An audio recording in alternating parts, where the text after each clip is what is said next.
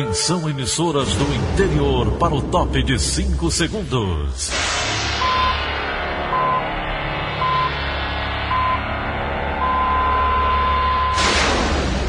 A Verdinha leva o som cada vez mais longe. Rádio Sul Cearense de Brejo Santo, Cristal de Quixeramobim, Iracema de Ipu, Jornal Centro-Sul de Iguatu, Macambira de Poeiras, Tabajara de São Benedito, Oroz FM, Pioneira de Forquilha, Itataia de Santa Quitéria, União de Camocim, Educadora do Cariri do Crato, Líder FM de Itapipoca, Aquarela FM de Miraíma, Liberdade de Itapipoca. Itarema, Carinhosa de Acopiara, Sertão Central de Senador Pompeu, Vale do Salgado de Lavras da Mangabeira, Vale FM de Nova Russas. 6 horas e 31 minutos, 6 e 31, bom dia. Segunda-feira, 4 de maio, ano 2020. Manchetes do Rádio Notícias Verdes Mares. Taxa de letalidade por Covid-19 ultrapassa 8% no Ceará. Aglomerações em agências da Caixa passam a ser fiscalizadas a partir de hoje em Fortaleza. E o prazo para resolver pendências eleitorais termina nessa semana. Um triplo homicídio em Acopiara mobiliza forças de segurança na região Centro-Sul. Essas e outras notícias a partir de agora. CYH 589. Verdes Mares AM. Rádio Notícias Verdes Mares. 6 e 32 Saúde. Começamos essa edição com os últimos números da Covid-19 no Ceará. A doença avança no interior do estado e só não circula ainda nos 32 dos 184 municípios do estado. Acompanhe com Felipe Mesquita. No Ceará, de cada 100 contaminados, 8 morrem de Covid-19, a doença causada pelo novo coronavírus. Ontem, a taxa de letalidade pela enfermidade chegou a 8,1%, o maior índice local desde o início da pandemia. Conforme o boletim epidemiológico do Integra SUS, o Ceará tem 8.379 pessoas diagnosticadas e 677 óbitos. Fortaleza concentra 76,5% da doença, ou seja, 6.417 casos, além de 529 mortes. Na região metropolitana, Calcaia tem os maiores registros, com 307 casos e 17 mortes. Já no interior é Sobral, com 142 pacientes infectados e 6 mortes. Dos 184 municípios cearenses, apenas 32 não possuem registros da Covid-19. Felipe Mesquita para a Rádio Verdes Mares. A partir de hoje, as aglomerações em agências da Caixa Econômica Federal vão ser fiscalizadas em Fortaleza. 20 unidades do banco que tenham apresentado maior concentração de beneficiários do auxílio emergencial vão receber a força-tarefa que é coordenada pela Agência de Fiscalização do município. O prefeito de Fortaleza, Roberto Cláudio, dá mais detalhes sobre a ação. Vai ter uma equipe do município com máscara, distribuindo máscaras, distribuindo álcool, orientando a distância das pessoas na fila e ordenando a fila. Mas o mais importante é as pessoas saberem que dia devam procurar a sua agência bancária. A superintendente da Caixa aqui no estado do Ceará nos disse que mais de 70% das pessoas que estão indo às filas do banco estão indo no dia errado. É muito importante evitar ir no dia que não é o seu dia adequado de procurar o seu auxílio financeiro, porque a ida desnecessária vai também ajudar a disseminar a contaminação exatamente no período em que a doença tem se agravado aqui na cidade de Fortaleza. O Ramadã é o mês dedicado a fortalecer a fé por meio de orações, jejuns e comunhão entre os adeptos do islamismo.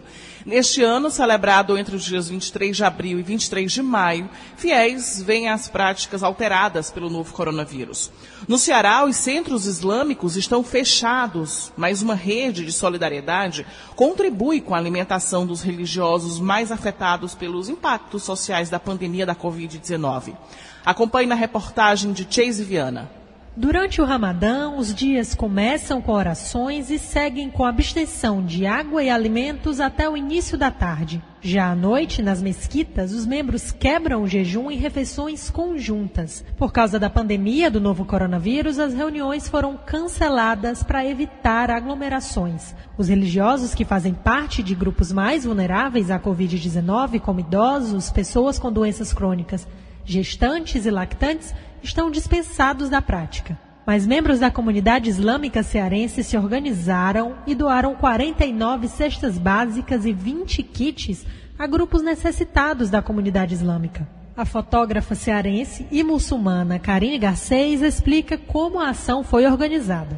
A gente fez uma ficha de cadastro online e passamos por grupos, grupos de pessoal da, de estrangeiros, outros brasileiros que tem aqui é, para quem é, para quem está precisando, aí eu fui atrás de pessoas que vão doar cesta básica para poder receber essa cesta e dar para essas pessoas. A fotógrafa também explica que as doações de alimentos para os muçulmanos vulneráveis devem ser compatíveis às condições financeiras de quem doa.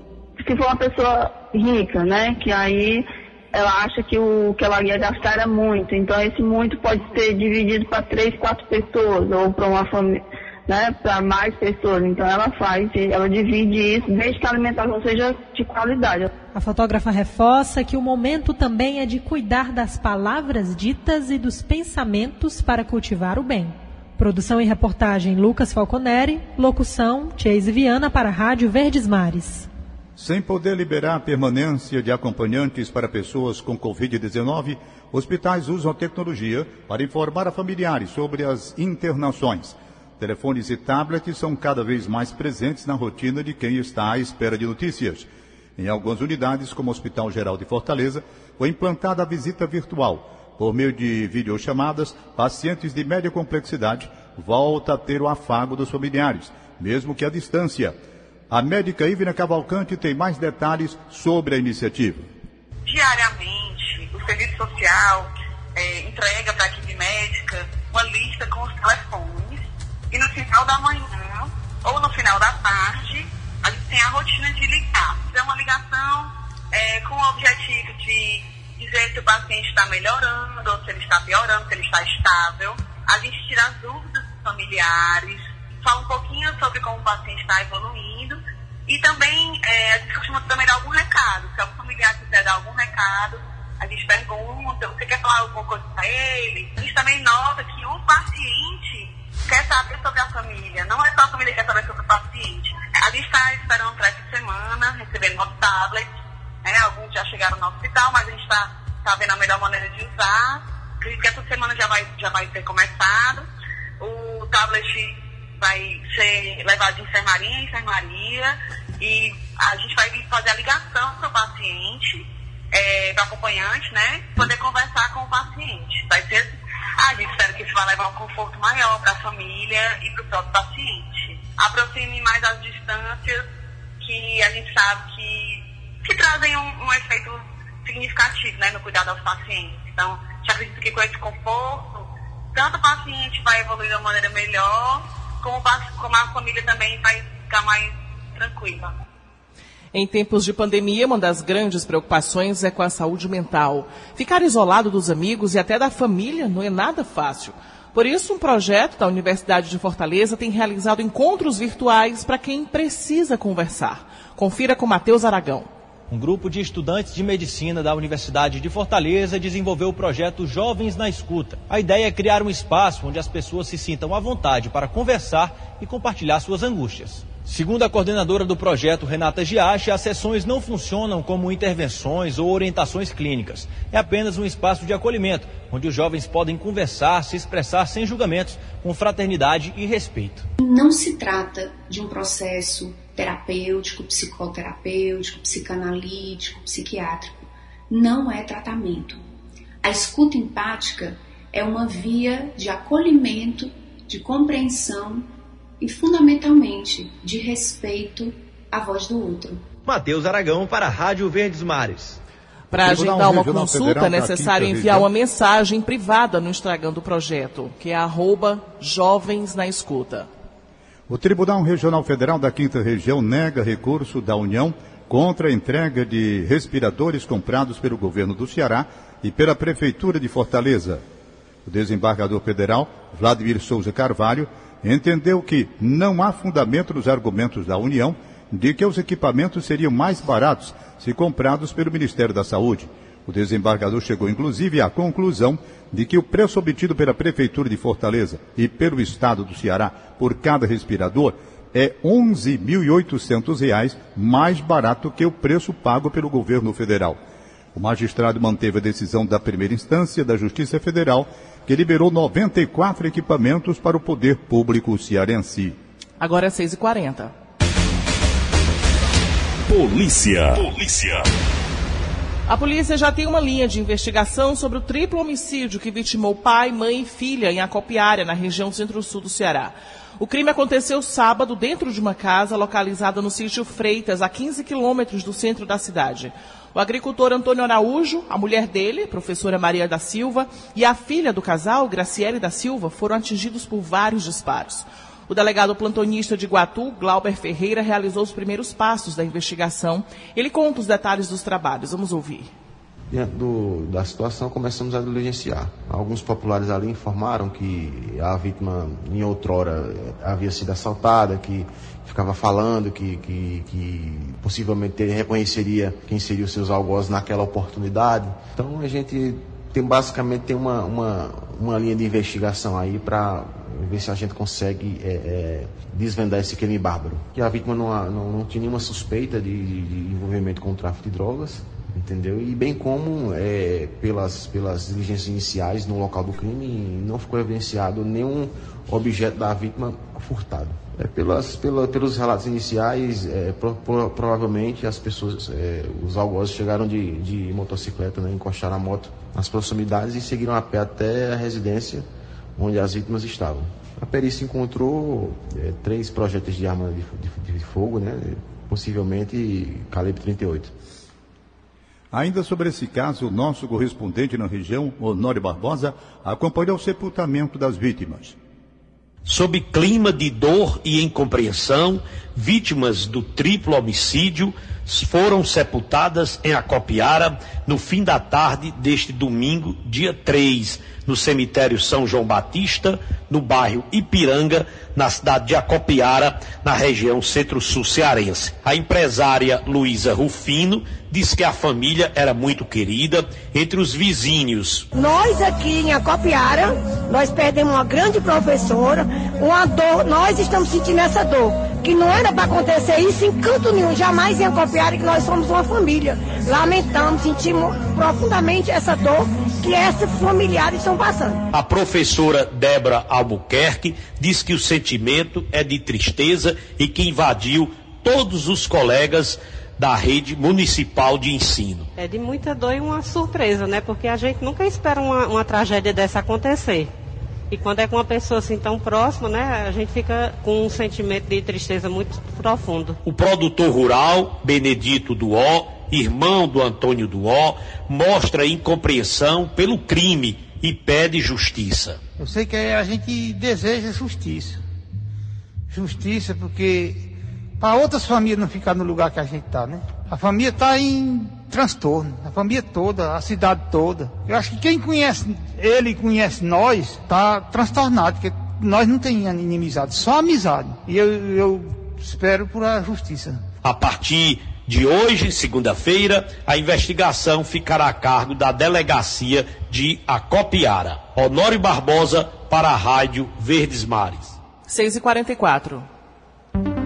Previsão do tempo. Previsão do tempo. Essa segunda-feira deve ser de nebulosidade variável em todas as regiões do Ceará, com eventos de chuva na faixa litorânea, como prevê a FUNSEMI. Na Ibiapaba, no maciço de Baturité e na região jaguaribana devem ocorrer precipitações de forma isolada. Em Fortaleza, a temperatura hoje deve variar entre 23 e 32 graus. No fim de semana, 19 cidades registraram chuvas. O maior volume aconteceu em Granja, com 60 milímetros. 6 horas e 45 minutos, 6 e 45. Em instantes, socorro financeiro a estados e municípios pauta o início da semana no Congresso Nacional. Rádio Notícias Verdes Mares, 810. Rádio Notícia Verdes Mares. Vamos agora direto ao vivo conversar direto com a redação do Sistema Integrado do Sistema Verdes Mares. Jornalista Lígia Costa, que tem mais informações para a gente. Bom dia, Lígia. Bom dia, Daniela. Bom dia, Tom. Bom dia a todos. O pai do vereador Dorivan Amaro dos Santos, de Barbalha, teve a casa atingida por vários tiros por volta das 10 horas da noite deste sábado, no bairro Cirolândia.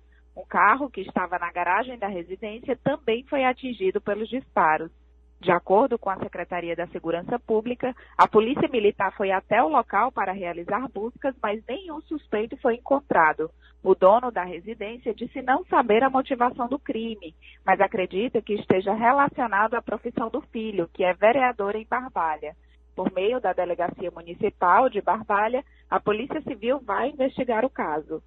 Por volta das seis da noite deste sábado, a Polícia Militar interrompeu uma reunião em um terreiro de Umbanda, na cidade de Iguatu.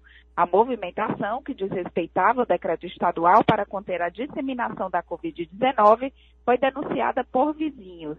O pai de santo, responsável pelo local, disse em depoimento que o grupo se reuniu para, abre aspas, expulsar o novo coronavírus, fecha aspas, que estaria no corpo de um dos integrantes do grupo. Por ter descumprido o decreto estadual, o pai de santo foi encaminhado à delegacia, onde assinou um termo circunstanciado de ocorrência. Iguatu já registra 30 casos de pessoas contaminadas pelo novo co coronavírus, além de cinco mortes causadas pela doença, de acordo com a Secretaria da Saúde do Estado. Lígia Costa para a Rádio Verdes Mares. 6 horas e 48. Economia. Novo balanço divulgado pela Companhia Siderúrgica do PCM aponta que o empreendimento registrou queda nos lucros em 2019. Ingrid Coelho. As vendas da Companhia Siderúrgica do PECEM, a CSP, totalizaram 5,4 bilhões de reais em 2019. A cifra representa uma queda de 11,4% na comparação com 2018, quando as vendas atingiram 6,1 bilhões de reais. O lucro bruto também caiu, de pouco mais de 1 bilhão de reais em 2018 para 193 milhões em 2019. Os dados estão no balanço da CSP. No documento, alguns episódios, como o rompimento da barragem de Brumadinho, em Minas Gerais, foram lembrados como desafio para o mercado. A Companhia Siderúrgica do PECEM é uma joint venture formada pela Vale com as sul-coreanas POSCO e Dongkuk. Ingrid Coelho para a Rádio Verdes Mares. E o destaque agora chega com Egídio Serpa. Bom dia, Egídio. Bom dia, Daniela de Lavor. Bom dia, ouvintes. Nenhum turista estrangeiro em visita ao Ceará antes do mês de abril foi infectado pelo novo coronavírus. Esta informação foi transmitida pelo secretário de Turismo do Ceará, Arialdo Pinho, por meio de uma rede social. De acordo com o secretário Arialdo Pinho, no último mês de março, a holandesa KLM e a francesa Air France levaram de volta de Fortaleza para os seus países 7.600 turistas europeus e nenhum deles contagiado. Para o secretário, quem trouxe o coronavírus para o Ceará foram os cearenses que vieram da Europa e dos Estados Unidos e os que foram e voltaram daquele casamento realizado na Bahia, para o qual foram dezenas de empresários cearenses. Antes da pandemia do coronavírus, disse o secretário do Turismo, o Ceará era o líder disparado em número de passageiros e de voos internacionais na região Nordeste. Egídio Serpa para o Rádio Notícias Verdes Mares. Com o avanço da pandemia de Covid-19, grande parte do setor hoteleiro do Ceará prevê a retomada das atividades somente no início do segundo semestre. Carolina Mesquita traz os detalhes. Mesmo autorizados a funcionar, a grande maioria dos hotéis de Fortaleza estão fechados. Apenas quatro permanecem em atividade, segundo Ivana Bezerra, vice-presidente da Associação Brasileira da Indústria de Hotéis no Ceará. Ivana aponta que boa parte dos empreendimentos planeja a volta das atividades no dia 1 de julho, com adaptações para garantir a segurança dos hóspedes. Ela revela que no início a ocupação deverá ficar muito abaixo do observado no período de férias, mas prevê que haverá um pouco mais de movimentação no segundo semestre, com a demanda do setor corporativo. Segundo Ivana, que também é presidente do Visit Ceará, cerca de 100 eventos estão mantidos para o período de julho a dezembro. Confira a reportagem completa no site do Diário do Nordeste. Carolina Mesquita para a Rádio Verdes Mares. Agora é 6h51. Política. Quem ainda precisa tirar a primeira via do título de eleitor ou resolver irregularidades no documento deve ficar atento ao prazo. A regularização termina nesta semana e quem tem mais informações para a gente é Luana Barros. O prazo para eleitores que precisem tirar o título pela primeira vez, fazer a transferência de domicílio eleitoral ou modificar o local de votação encerra nesta quarta-feira, dia 6 de maio. Com atendimento presencial suspenso pelo Tribunal Regional Eleitoral do Ceará, é possível usar a plataforma virtual Título Net para regularizar a situação. Neste canal de atendimento, o eleitor deve preencher formulário de acordo com o requerimento que deseja realizar, além de anexar imagens dos documentos exigidos pelo órgão para a solicitação. Lembrando que foi suspensa a obrigatoriedade de cadastro biométrico para 55 cidades cearenses nas eleições municipais deste ano. A Justiça Eleitoral informou que o prazo não deve ser prorrogado. Luana Barros, para a Rádio Verdes Mares. Está em isolamento social a prefeita de Boa Viagem, Aline Vieira do PL. A gestora anunciou no fim de semana, em vídeo publicado numa rede social, que foi diagnosticada com o novo coronavírus, após realizar um teste rápido. A prefeita diz ainda que não apresentou os sintomas da doença. Quero dizer a todos né, que sempre soube que corria este risco, porque ninguém, e repito, ninguém está livre desse vírus. É, então, de agora em diante, eu vou ter que alterar a minha rotina. É, estou fazendo já o meu isolamento domiciliar, minha quarentena, e sinto bem, não apresento sintomas, porém, é, aguardo ainda o resultado laboratorial do LACEN. Colhi o exame e foi encaminhado ao Laboratório Central do Estado do Ceará, ao qual eu aguardo o resultado. O socorro financeiro a estados e municípios durante a pandemia da Covid-19 volta a mobilizar o Congresso Nacional. Flávio Roveri.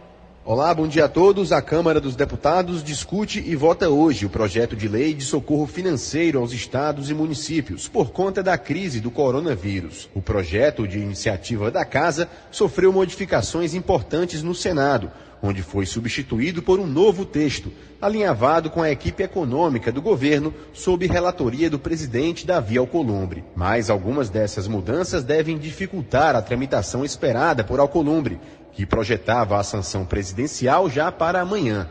Muitos deputados têm criticado trechos do novo texto. Se a proposta inicial era recompor as arrecadações de ISS dos municípios e ICMS dos estados, com base nos valores do ano passado, com previsão de impacto quase direto de quase 90 bilhões de reais, o Senado estabeleceu critérios para que os entes federativos dividam um bolo de 60 bilhões, com 60% para estados e 40% para municípios. Recomposição considerada insuficiente por lideranças municipalistas. Outra mudança que encontra resistência na Câmara é o congelamento dos salários de servidores públicos até dezembro do próximo ano, mesmo que os senadores tenham retirado da medida os profissionais da saúde e da segurança pública. Uma mudança que deve ser mantida pelos deputados é a suspensão e renegociação de dívidas junto à União, em valores superiores a 65 bilhões de reais. Como o projeto original da Câmara deu lugar a um substitutivo do Senado, os senadores têm a palavra final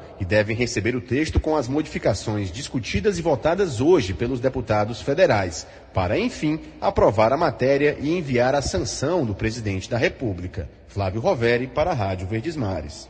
Agora o comentário de Sérgio Ripardo, que também aborda o auxílio financeiro a estados e municípios.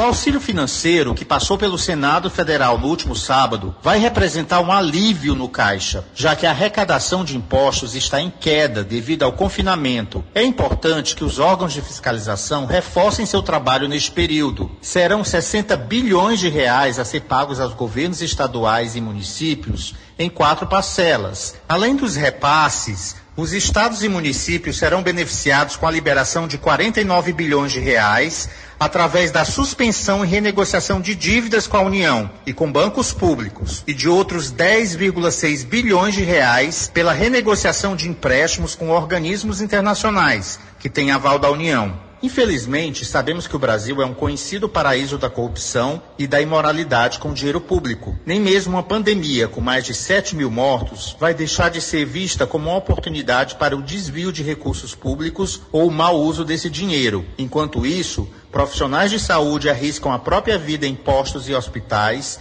sem equipamentos adequados de proteção, enquanto pacientes e seus familiares enfrentam filas para conseguir um leito de UTI e escaparem da morte. O Ministério Público e outras instâncias da sociedade civil precisam ficar vigilantes para evitar a farra dos desonestos com dinheiro público do enfrentamento da pandemia. Sérgio Ripado, para a Rádio Verdes Mares.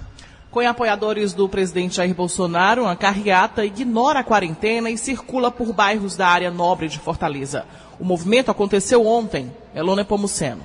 A carreata passou por ruas dos bairros Aldeota, Cocó e Dionísio Torres. Os manifestantes usaram bandeiras do Brasil nos carros e fizeram um buzinaço por onde passavam, inclusive em áreas próximas a hospitais que atendem pacientes da Covid-19. Alguns moradores fizeram um panelaço contra a iniciativa que descumpre o decreto de isolamento social no estado. No cruzamento da Avenida Barão de Studart com Santos Dumont, alguns manifestantes desceram dos carros e provocaram policiais militares. Utilizando celulares, eles desafiaram a presença de uma equipe do grupamento Raio.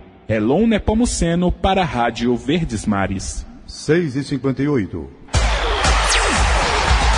Esporte. Vamos agora até a sala de esportes. O possível retorno do futebol neste mês é tema da participação de Denise Santiago. Bom dia, Denise. Olá, amigos da Verdinha! O pensamento desse momento, principalmente nesta semana que começa em relação ao retorno ou não do futebol. Os clubes cearenses já estão estudando a possibilidade desse retorno do futebol. O Ceará divulgou um protocolo médico com todas as medidas relacionadas se caso o governo estadual e o Ministério da Saúde liberarem né, as atividades para os jogadores. Por enquanto, os atletas estão esperando e esperando algum posicionamento do governo para que possa né, começar os trabalhos e dar continuidade às competições que foram paralisadas. E antes de encerrar essa edição, a gente traz uma dica para você que ainda tem dúvidas sobre o auxílio emergencial de 600 reais. Hoje à tarde, a partir das 4 horas, acontece a segunda edição do projeto Conexão SVM em Casa, nas redes sociais do Diário do Nordeste. O coordenador do curso de Ciências Contábeis da UFC, Paulo Giuseppe Araújo, vai esclarecer todos os questionamentos sobre o benefício do governo federal. E para participar, basta deixar a sua dúvida nos comentários do Instagram e Facebook do jornal e assistir a transmissão ao vivo.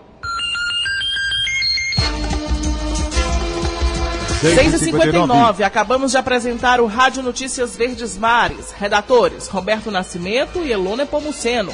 Áudio Nelson Costa. Contra-regra, Alexandra Mota. Editora de núcleo, Liana Ribeiro. Diretor de jornalismo, Idelfonso Rodrigues. Outras informações, acesse verdinha.verdesmares.com.br. Em meu nome, Daniela de Lavor e de Tom Barros, tenham todos um bom dia. De segunda a sábado, seis e meia da manhã. Rádio Notícias Verdes Mares.